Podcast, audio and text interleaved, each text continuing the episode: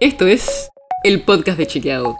Un espacio en el que de lunes a viernes vamos a compartir con vos alguno de nuestros chequeos para que sepas qué de lo que se dijo o escuchaste es verdadero o falso. También te vamos a presentar las verificaciones que hacemos de las desinformaciones que andan circulando por ahí y vamos a traerte datos y contexto para entender mejor las noticias. Soy Olivia Sor.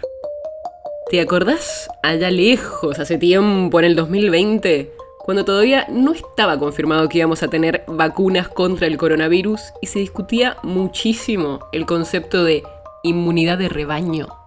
Bueno, básicamente se habla de inmunidad de rebaño cuando logramos tantos vacunados que el virus deja de circular masivamente en la población. Y dentro de la genial noticia que es que la campaña de vacunación sigue avanzando, te tengo una mala noticia. Todavía no llegamos a la inmunidad de rebaño, ni en el país ni en ninguna provincia. Te cuento esto porque el gobierno de Tierra del Fuego dijo que su provincia fue la primera en alcanzar la inmunidad de rebaño. Pero esto es falso. Para empezar, hablemos de la inmunidad de rebaño.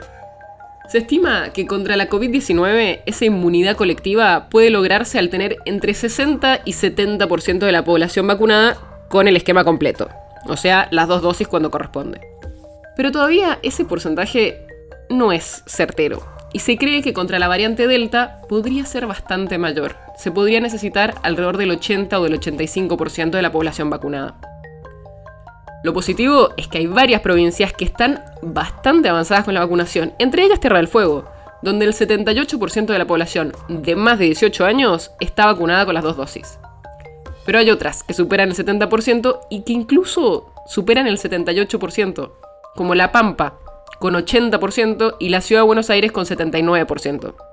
Por eso, lo que dijo la provincia de ser los primeros es falso. Y cuando fuimos a consultar a la gobernación fueguina, nos dijeron que en realidad Tierra del Fuego fue la primera provincia en contribuir a la inmunidad de rebaño y que no hicieron una comparación, sino que fueron los primeros en comunicarlo. Pero eso no fue lo que dijeron en su momento. Pero hay algo más. Cuando hablamos con los expertos, nos explicaron que hoy por hoy no hay inmunidad de rebaño en ninguna provincia.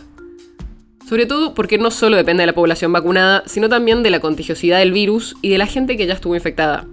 Por eso los especialistas dicen que el concepto es bastante relativo y que se va a poder confirmar cuando pase un poco más de tiempo, porque es posible que ahora no haya casos, pero que en algunos meses vuelva a haber un nuevo brote.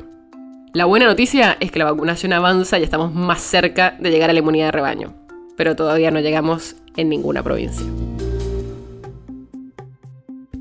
El podcast de Chequeado es un podcast original de Chequeado, producido en colaboración con Posta. Si tienes una idea o algún tema del que te gustaría que hablemos en un próximo episodio, escribinos a podcast.chequeado.com. Y si te gustó este episodio, seguinos en Spotify o en tu app de podcast favorita y recomendanos a tus amigos. Si querés más información sobre esto o sobre otros temas, entra a chequeado.com o sumate a nuestras redes. Soy Olivia Sor. Hasta mañana.